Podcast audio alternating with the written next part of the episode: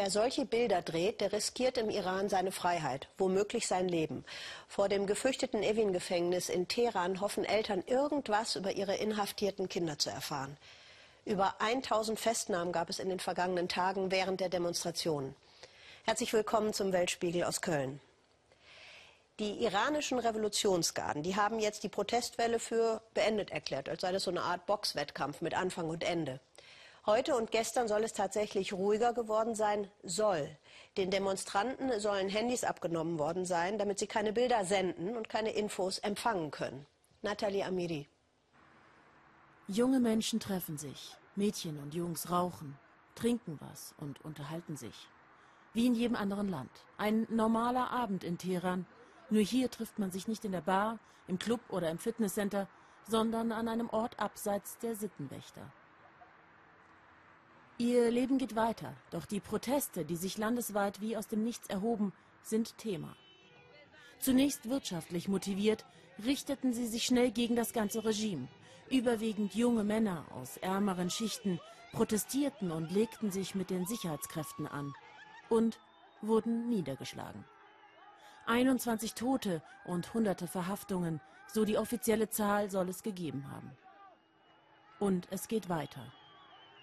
Eine Revolutionsgarde nahe Webseite ruft die Bevölkerung dazu auf, die Randalierer, wie man sie auf Staatsseite nennt, der Polizei, der Revolutionsgarde oder dem Geheimdienst zu melden. Die Nummern sind unten eingeblendet. Wir sprechen mit einem, der dabei war. Er erklärt uns, warum er auf die Straße ging. Wegen der hohen Kosten. Es gibt keine Arbeit für uns. Alle sind arbeitslos. Ich bin jung, habe keinen Job. Die Universitätsgebühren bekomme ich nur schwer zusammen. Wegen all dieser Dinge gehen wir auf die Straße. Die Regierung hat den Bürgern im Iran versprochen, es werde nach dem Atomabkommen von 2015 besser. Arbeitsplätze, Wirtschaftsaufschwung, nichts ist geschehen. 40 Prozent der Iraner leben unter der Armutsgrenze. Die Preise steigen, genauso wie die Wut auf die Nutznießer des Systems.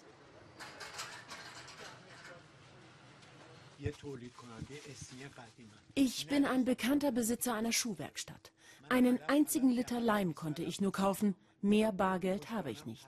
Früher ließ ich mir 10 Liter Paletten liefern. Strahlt das ruhig im Fernsehen aus, dass die Verantwortlichen unserer wirtschaftlichen Misere sich schämen.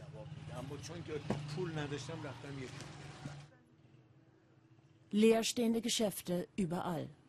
Die Wirtschaft stagniert seit Jahren.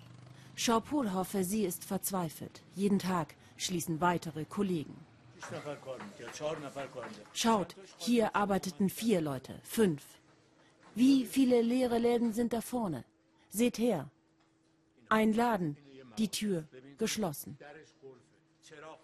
Schaut hierher. Ein leerer Tisch. Und sie sitzen ohne Aufgabe auf der Bank.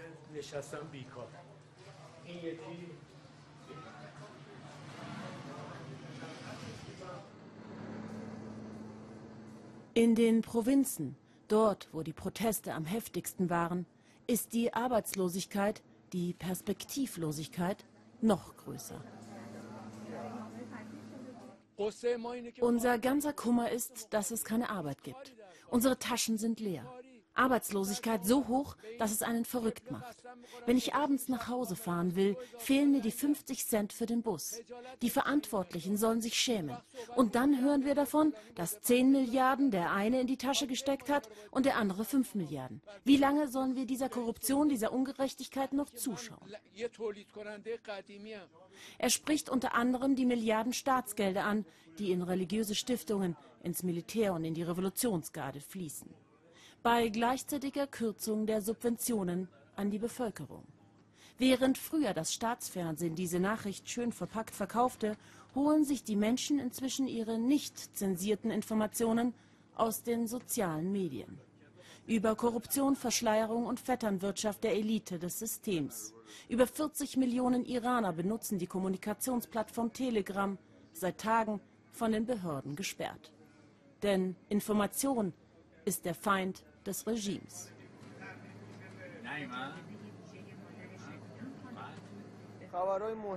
Wir bekommen über die sozialen Medien wichtige Nachrichten. Zum Beispiel wurde auf Telegram ein Kanal aufgemacht, der innerhalb von drei Stunden zwei Millionen Follower hatte. Wir wollen Informationen haben, deshalb sind die Netzwerke so wichtig für uns. Wir wollen alles wissen. Die Mehrheit der Iraner hat sich diesen Protesten ohne Ziel, ohne Wortführer, ohne richtigen Plan nicht angeschlossen.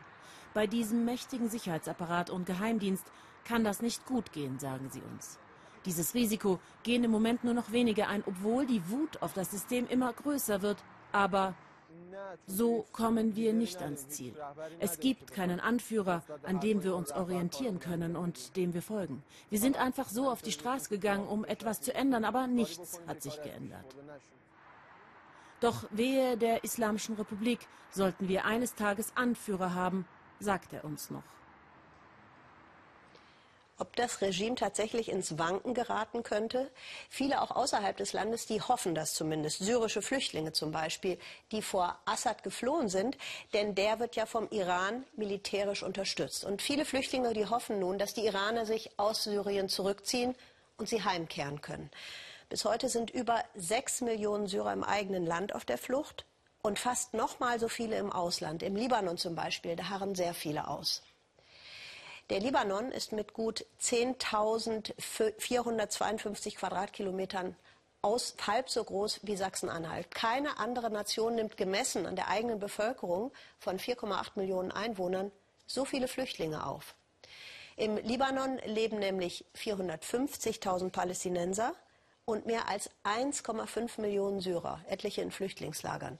Die dürfen nicht arbeiten und die bekommen auch keine staatliche Unterstützung irgendwie diesen Krieg überstehen. Was bedeutet sowas für ein Kind? Das wollte Volker Schwenk wissen. Er machte die Bekanntschaft von Isra. Die ist gerade mal sieben Jahre. Und das Faszinierende ist, Isra ist schwer traumatisiert. Trotzdem hat sie unseren Korrespondenten leise staunen lassen, welche Kraft Hoffnung entfalten kann. Isra hat das Lachen nicht verlernt. Als Isra klein war, klammerte sie sich an ihre Geschwister, wenn sie die Explosionen der Bomben hörte und zitterte am ganzen Leib. Isras Familie kommt aus Aleppo. Irgendwann bekam Isra starkes Fieber und sie hörte immer weniger. Deswegen lernte sie nie richtig sprechen. Wegen des Krieges in Syrien konnte ich damals kein Hörgerät für sie besorgen. Und wir konnten sie auch nicht zu einem Spezialisten ins Krankenhaus bringen, erzählt Isras Vater. Am Anfang war sie ja ganz normal, sie hatte gar nichts, aber dann wurde sie eben krank. Wir merkten schnell, dass sie uns kaum noch hört.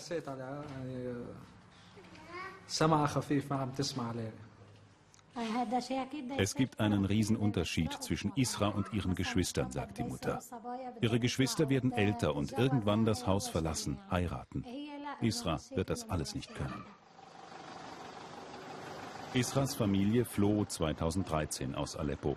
Heute ist Isra sieben und lebt im Libanon. Der Vater arbeitet hart als Tagelöhner.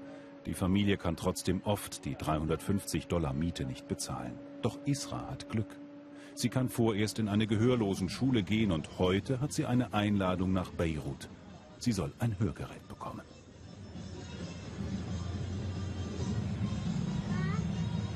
Isra verständigt sich mit Zeichen, Gesten. Das funktioniert ganz gut in der Familie. Aber Isra hat sich immer mehr isoliert, erzählt die Mutter, spielt wenig mit fremden Kindern. Sie wächst auf ohne die Stimmen der anderen. 80 syrische Flüchtlingskinder bekommen heute ein modernes Hörgerät, gestiftet von einem großen Hersteller. Aus dem ganzen Libanon reisen sie nach Beirut. Ein Hörtest ermittelt, wie stark das Gehör geschädigt ist. Viele Kinder sind nicht vollständig taub. Auch Isra kann noch ein bisschen hören. Es muss nur sehr laut sein.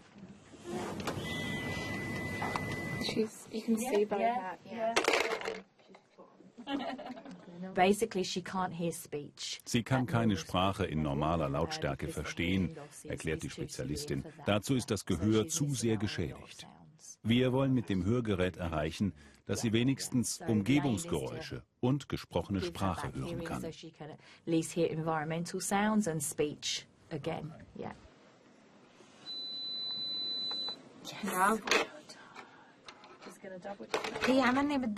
Sie freut sich so sehr darauf. Isra möchte so gerne hören und sprechen können wie ihre Geschwister.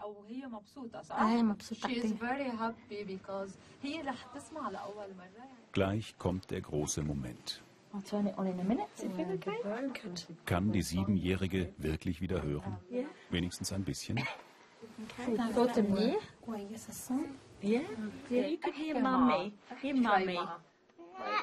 Isra hört die Stimme ihrer Mutter und die vielen anderen Stimmen. Es ist verwirrend für sie und neu und sehr schön. Doch Isras Glück ist eine absolute Ausnahme. Viele syrische Kinder leiden unter den Folgen des Krieges. Sie haben ihr Gehör durch Explosionen eingebüßt, durch Entzündungen, durch mangelnde Hygiene, etwa in einem der erbärmlichen Behelfslager, so wie dieses hier. Wir treffen Norma Kazan. Etwa zwei Millionen Syrer leben im Libanon, viele genauso. Sie können nicht zurück nach Syrien und sie können im Libanon so auch nicht weiterleben. Sie haben keine Hoffnung mehr. Zum Beispiel Ibtisam, 25 Jahre jung, sechs Kinder. Ihr Mann hat sie sitzen lassen. Keine Organisation hilft ihr derzeit. Die Vereinten Nationen haben zu wenig Geld für die vielen Flüchtlinge. Nein, ich bekomme nichts, sagt Ibtisam, gar nichts. Wenn die Kinder im Winter ernsthaft krank werden, ein Krankenhaus kann sie sich nicht leisten. 100 Dollar Miete pro Monat muss sie zahlen für die Bretterhütte, erzählt sie. Und leider sei sie viele Monate im Rückstand. Ihr Mann helfe ihr nicht oder den Kindern, sagt Ibtisam und lächelt. Er hat noch eine andere geheiratet.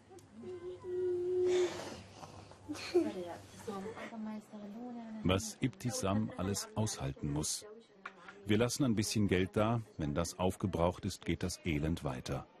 Das ist das Schlimmste. Keine Besserung in Sicht. Noch ist der Krieg in Syrien nicht vorbei. Die Menschen können nicht zurück. Die internationale Gemeinschaft ist überfordert. Der Libanon wäre die vielen Flüchtlinge am liebsten los. Die kleine Isra kann wieder hören. Das ist ein Lichtblick inmitten von sehr viel Dunkel. Es ist einfach nicht genug für alle da. Isra hat wirklich Riesenglück. Viele andere syrische Kinder haben das nicht.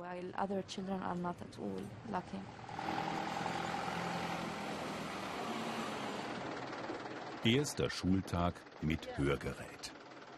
Isra stürmt davon mit ihrem rosa Schulranzen, keine Chance hinterherzukommen. Isra ist begierig zu lernen. Von heute an wird sie die Welt anders kennenlernen.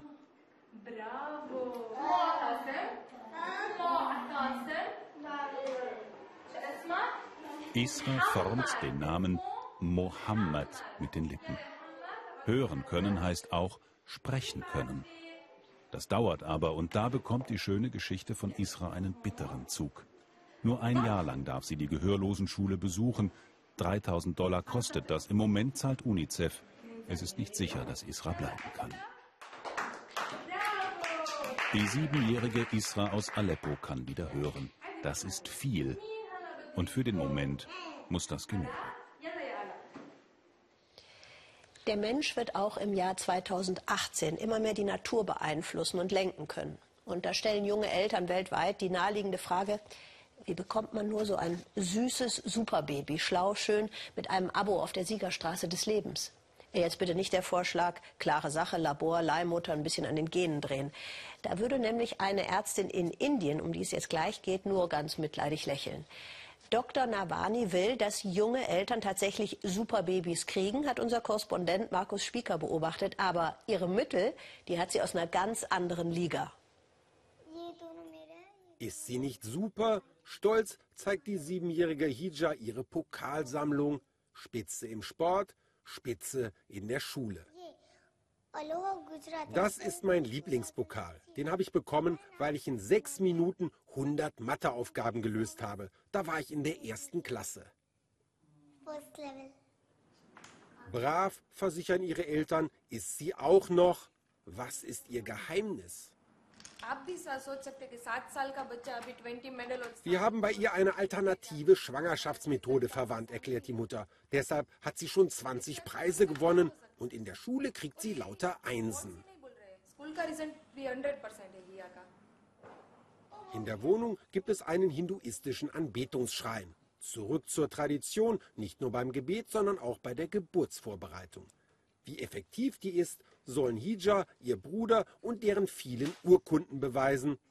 Und wie kommt man an solche Musterkinder? Glaubt man den Eltern, geht es hier lang. Ganz im Westen Indiens, im Bundesstaat Gujarat, führt diese Nebenstraße zu einer kleinen Siedlung. Hier lassen sich werdende Eltern beraten und behandeln bei ihr. Dr. Navani leitet einen Ashram, ein spirituelles Zentrum für Schwangere. Geboten wird ein Mix aus Götterverehrung, Yoga, Astrologie und Ayurveda, der altindischen Gesundheitslehre. Sex ist während der Schwangerschaft verboten, Fleisch auch. Die selbstverständlich heiligen Kühe nebenan sollen die spirituelle Aura verstärken. Heute gibt es in Indien viele Menschen mit Erbkrankheiten und angeborenen Behinderungen. Solche genetischen Defekte werden weitervererbt. Durch die Rückkehr zu den uralten Schwangerschaftspraktiken kann dieser Trend gestoppt werden. Der Tagesablauf ist genau geregelt, die Wohnhütte spartanisch. Diese Frau ist im sechsten Monat schwanger. Sie und ihr Mann hoffen, dass sie für ihre Mühen belohnt werden, so wie angeblich 450 Paare vor ihnen. Ich kann die Wirkung der Methode bereits spüren. Ich habe das starke Gefühl, dass mein Kind sich positiv entwickelt. Gesund, ergänzt der Gatte, soll unser Kind sein und möglichst intelligent damit es später helfen kann, aus Indien eines der führenden Länder der Welt zu machen. Kinder kriegen als patriotische Aufgabe. Wer zu Dr. Navani kommt, zunächst hier in ihre Stadtpraxis, ist in der Regel davon überzeugt, dass Indien vom rechten Weg abgekommen ist. Durch muslimische, christliche und materialistische Einflüsse. Das findet auch dieses Paar. Die Jugend von heute kann man doch vergessen. Da waren unsere Vorfahren aus ganz anderem Holz geschnitzt. Die hatten mehr Talent und das wünschen wir uns auch für unser Kind. Seit drei Monaten lässt sich das Paar anleiten, wie es sein Erbgut durch ayurvedische Praktiken optimieren kann. Für die nächste Woche hat die Ärztin die Zeugung angeordnet. Denn dann, so hat sie uns gesagt, ist die Planetenkonstellation ideal. Vorher haben wir bereits unseren Körper gereinigt, unser Blut und unseren Geist. Wunschkinder nach uraltem Rezept. Im Internet wirbt Dr. Navani mit Bildern hellhäutiger Babys. Das entspricht nicht nur dem verbreiteten Schönheitsideal, sondern auch der unter Hindu-Nationalisten verbreiteten Vorstellung von Reinrassigkeit. Als Beleg dafür, dass ihre Methoden funktionieren, führt sie Deutschland an. Die Deutschen haben sich der Weisheiten bedient, die wir selbst vergessen haben. Sie haben ein System entwickelt, wie man starke Kinder erzeugt. Aber ursprünglich kommt das Wissen von hier.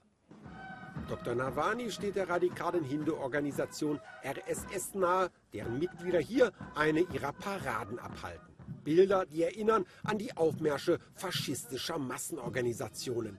Kein Wunder, die Gründer des RSS sympathisierten mit Mussolini und Hitler. Den RSS vermuten Kritiker auch hinter dem neuen Vorgeburtskult. Gelinde gesagt ist es wissenschaftlich gesehen doch Schwachsinn, perfekte Babys produzieren zu wollen. Es erinnert mich an das, was die Nazis in Deutschland versucht haben. Hitler hat ja auch dauernd von Rassenhygiene gesprochen. Wie er wollen die radikalen Hindus eine Herrenrasse züchten. So these people want to create a master race of Hindus. Von einer Herrenrasse spricht er nicht, aber der indische Premierminister Modi ist selbst aus dem RSS hervorgegangen, fordert bei jeder Gelegenheit eine Rückbesinnung auf Hindu-Traditionen. Er kommt aus Gujarat, genau wie Dr. Navani. Wir wollen aus Gujarat in alle indischen Bundesstaaten expandieren. Derzeit betreiben wir sieben Geburtszentren. Wir wollen für den bestmöglichen Nachwuchs sorgen, nicht nur in Indien, sondern wenn möglich auch in anderen Ländern. Noch können in Dr. Navanis Geburtszentrum nur acht Paare gleichzeitig betreut werden. Sie sollen Botschafter der angeblich revolutionären Methode werden. vor allem ihre Kinder. Vorausgesetzt, die geraten später so perfekt wie versprochen. Wir schicken unsere Korrespondenten auch deshalb in die Welt, damit sie für sie staunen und sich wundern. Caroline Hoffmann, die war auf einer Insel, 40 Kilometer vor der Küste Tansanias, halb so groß wie Mallorca. Und da hat sie gedacht, hallo, habe ich eine Erscheinung? Hohe Fassaden, grauer Beton. Hier können viele Menschen auf kleinem Raum wohnen. Das erinnert mich doch an etwas. Aber was macht dann die Palme da? Solche Gebäude kenne ich eigentlich nur aus Deutschland. Wie kommen Plattenbauten nach Sansibar?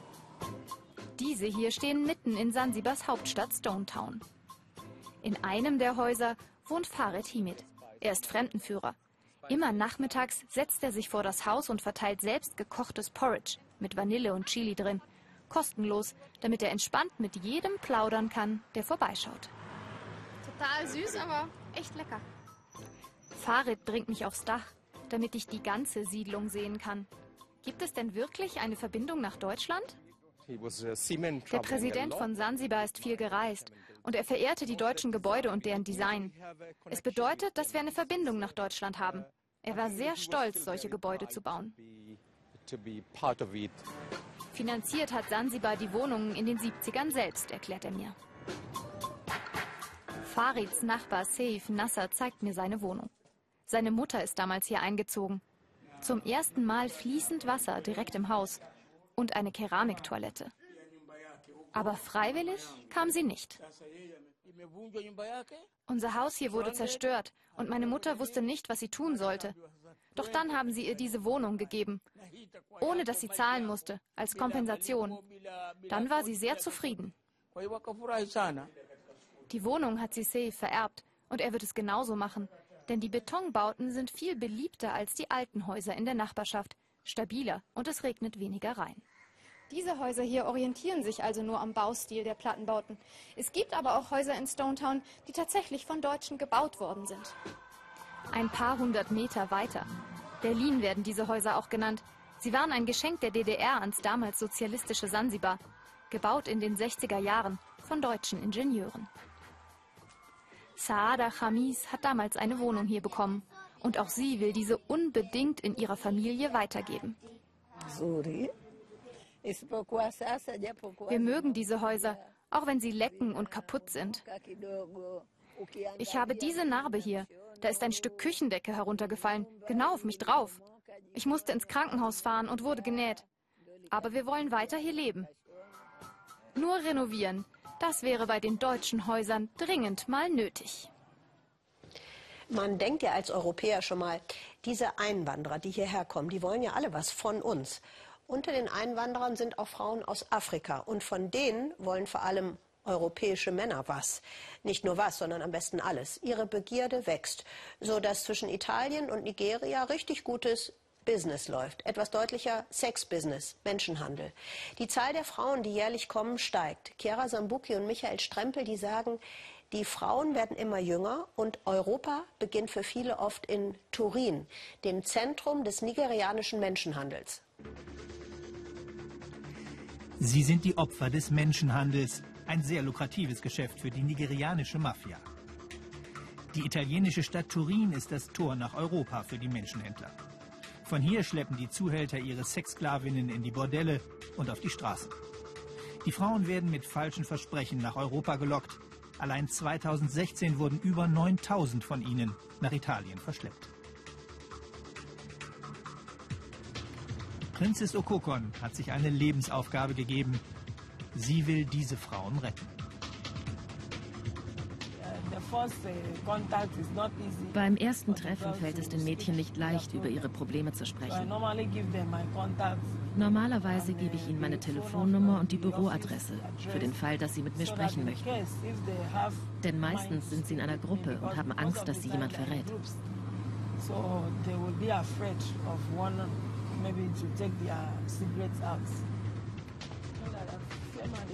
Der erste Kontaktversuch dieses Abends. Auch Princess muss aufpassen, dass die Zuhälter sie nicht erwischen. Es klappt.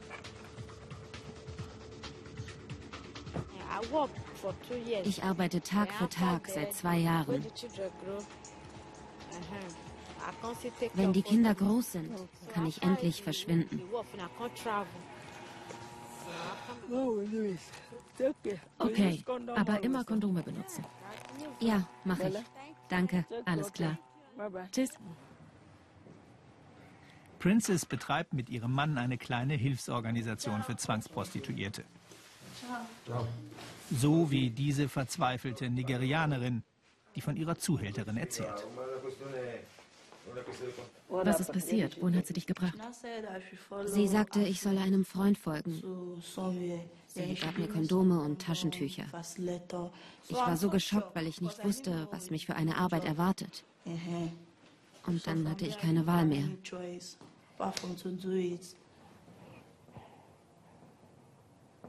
Ob sie sich trauen wird, ihrer Zuhälterin wirklich zu entfliehen, völlig unklar.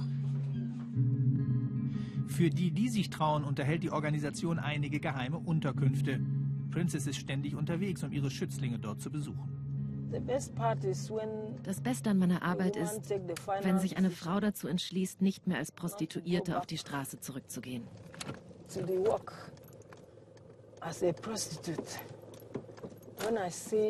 Und wenn ich erkennen kann, dass sie für sich jetzt ein besseres Leben will. Die Freundinnen Ese und Naomi leben in einer geheimen Unterkunft. Ihnen fehlt die Freiheit sehr, doch das ist alles gut zu ertragen, verglichen mit dem Horror, den sie auf ihrer Flucht in Libyen erlebt haben. Dort wurde ich eingesperrt und vergewaltigt. Die Leute haben mich jedes Mal mit einem Stab geschlagen. Manchmal steckten sie mir ihre Waffen in den Anus. Nachts haben sie uns geweckt, so um 11, 12, 1 Uhr und steckten uns ihre Waffen in den Anus.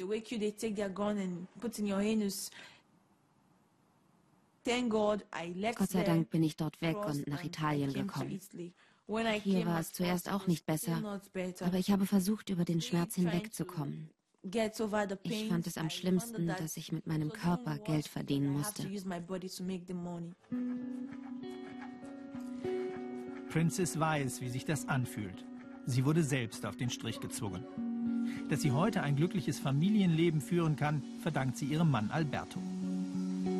Mit 23 verließ sie ihre Heimat Nigeria. Sie hoffte auf eine Arbeit als Köchin in Italien. Stattdessen wurde sie an eine unbekannte Frau verkauft. Als sie mich das erste Mal auf die Straße gestellt haben, fing ich an zu weinen. Ich habe mich zurückgezogen und Gott gefragt, warum hast du mich hierher geschickt? Später, zurück im Haus, sagte die Frau, ich müsse das verdiente Geld abgeben, was ich zunächst verweigerte. Daraufhin schlug sie mit dem Schuhabsatz auf meinen Kopf ein. Als ich aus dem Krankenhaus zurückkam, wusste ich, dass es ernst ist. Dass Turin eine Hochburg des Menschenhandels ist, ist kein Zufall. In den 80er Jahren wurde in der Stadt ein nigerianisches Konsulat eingerichtet. Die Mafia erkannte darin schnell eine Möglichkeit, Visa für ihre Zwangsprostituierten zu beschaffen. Es war der Anfang eines brutalen Geschäfts.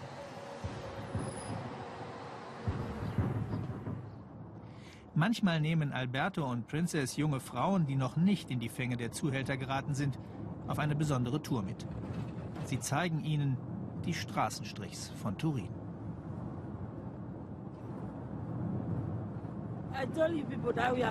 Ich habe euch ja gesagt, dass wir eines Tages nach Turin fahren und uns ansehen, wo die Mädchen arbeiten. Erinnert ihr euch? Ja. Und heute ist es soweit.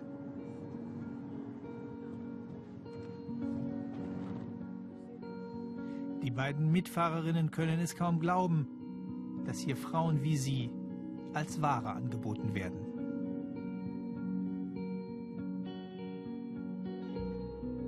Schicksale, die Princess möglichst vielen Mädchen ersparen will. Und auch wenn der Menschenhandel weiter zunimmt, aufgeben will Princess nie. Seit dem Putsch in der Türkei hat die türkische Regierung gezeigt, dass sie unterschiedliche Methoden hat, Bürger, die sie für gefährlich hält, auszuschalten. Ja, ausschalten, das ist das richtige Wort. Zu dicht am Staatsfeind Nummer eins, an Gülen, zu dicht an der PKK, das ist dann der Vorwurf. Eine Methode dieses Ausschaltens ist diese hier. Die Türkei hat mehr als 100.000 Menschen per Dekret aus dem Staatsdienst entlassen und suspendiert. Die dürfen weder das Land verlassen, noch bekommen sie irgendwelche Sozialleistungen vom Staat. Die stehen vor dem Nichts, vor dem zivilen Tod. So nennt unsere Korrespondentin Katharina Willinger das. Noch sitzt nicht jeder Handgriff. Ulas Bayraktar steht erst seit einigen Monaten hinter dem Tresen. Im Frühjahr 2017 wurde der Politikdozent entlassen, bekam wie so viele andere Beamte ein Berufsverbot und eine Ausreisesperre. Was nun, war die große Frage, die er sich stellte. Wir wollten unbedingt etwas hier in unserer Stadt, also in Mersin, machen. Wir wollten klarstellen, wir gehen hier nicht weg. Wir werden neue Wege finden, das, was wir früher an der Uni gemacht haben, auch weiterhin zu machen. Ulasch hatte die sogenannte Friedenspetition türkischer Akademiker unterzeichnet. Deshalb wurde er per Dekret entlassen und bekommt nun keinerlei Unterstützung. Kein Arbeitslosengeld, später auch keine Rente. Zusammen mit anderen entlassenen Kollegen hat er inzwischen ein eigenes Café eröffnet. Mit Bibliothek. Kulturhane, Kulturhaus haben sie es genannt. Regelmäßig finden hier Workshops und Lesungen statt. Wissen teilen, einen Ort zum Lernen, zum Diskutieren und kritischen Hinterfragen bieten, das war Ullers Wunsch.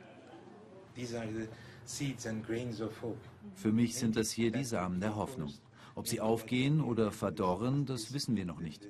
Aber bislang blüht hier alles. Und wir erhalten sehr viele Nachrichten, in denen uns die Leute sagen, ihr habt uns wieder Hoffnung gegeben.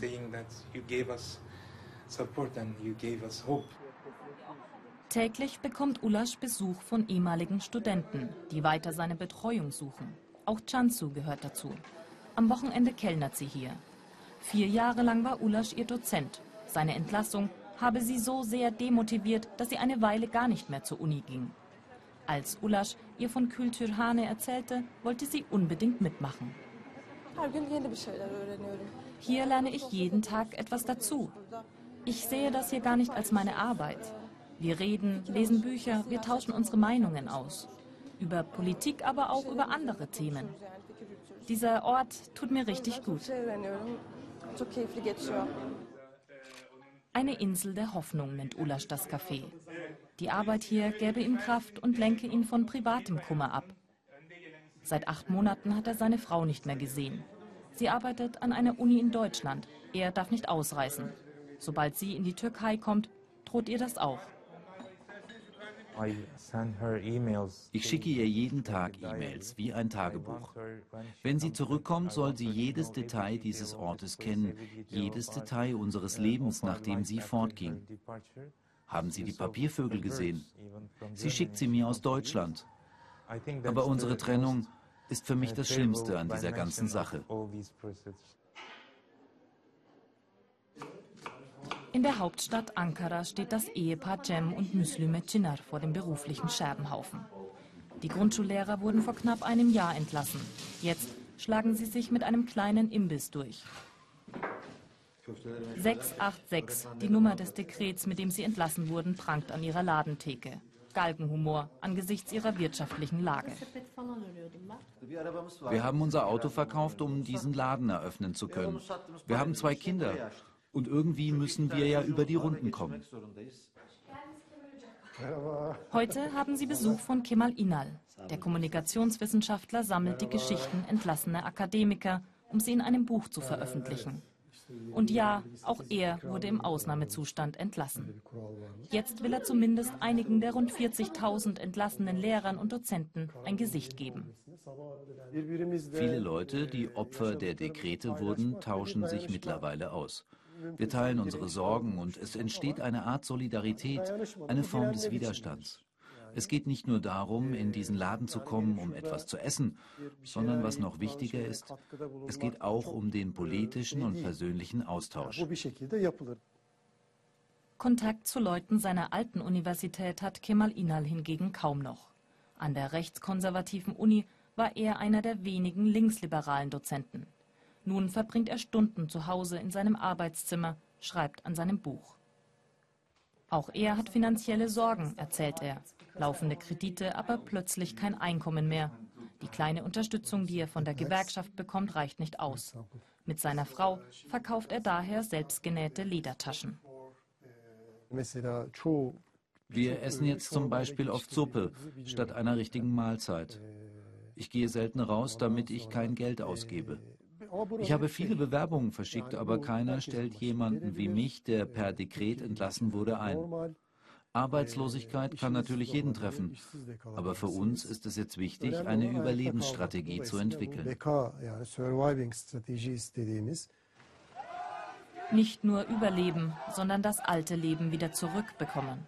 Das fordern entlassene Akademiker und Journalisten auf einer Demonstration in Istanbul.